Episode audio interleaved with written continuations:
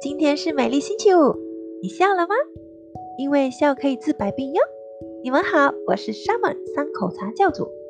上一期呢，我和大家分享了如何检测自己的心理状况，对吧？那么呢，这一期我将和大家分享日常生活中的我们应该通过哪些方式来进行减压呢？因为在很多的时候，我们总会遇到一些事情，给我们的心理承受太大的负担。那么在发生这种情况的时候，如何减压，就是大家比较关心的事情了。下面就让我们一起去看看吧。第一，充足的睡眠。在发生心理压力大的时候，我们可以用个睡眠的方式来进行有效的缓解。因为睡眠不足会导致严重后果，不仅影响我们的身体健康。还能造成全天焦虑和紧张，有时还会形成恶性循环。因为焦虑通常会阻碍睡眠。如果当你遇到自己烦躁的时候，比较好的一个方法就是通过睡眠的方式。我们可以试着制定一个七到九个小时的睡眠计划，饱饱的睡上几晚，看看白天的焦虑是不是减轻了。第二，运动。我们都知道，适当的运动锻炼可以有效的消除各种疲劳。可以调节一个人的身心健康，所以说运动对减压有着非常大的帮助。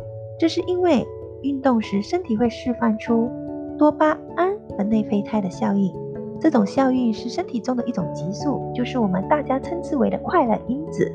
当一个人身体在运动量达到一定的时候，身体上的多巴胺和内啡肽效应就可以刺激到我们身体中的细胞，然后就会产生一种愉悦的心境。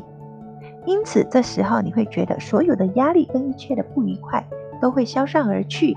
所以说，做运动确实是有着减压的功效，尤其是那些朝九晚五的上班族们，有时间的话，更加要通过一些简单的运动来减压、放松身心。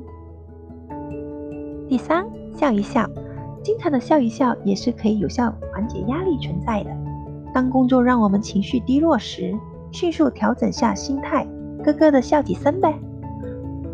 研究表明，笑声能够缓解忧郁和焦虑，所以不妨从网络上找些搞笑的段子，平复下紧张的神经吧。第四，冥想。现在我们应该都知道，冥想就是放松。同时，科学家们也发现，冥想实际会增加大脑内的灰质，就是可令体内的压力减少的物质。很多专业人士都强调了。冥想对焦虑情绪和压力症状的积极作用。此外，冥想还是一种观察大脑的方法，让我们搞清楚耐人寻味的焦虑情绪到底是如何产生的。而理解大脑的思维模式，有助于让我们远离那些负面情绪。第五，吃对食物。焦虑会让我们的身体乱作一团，胃口也会跟着改变。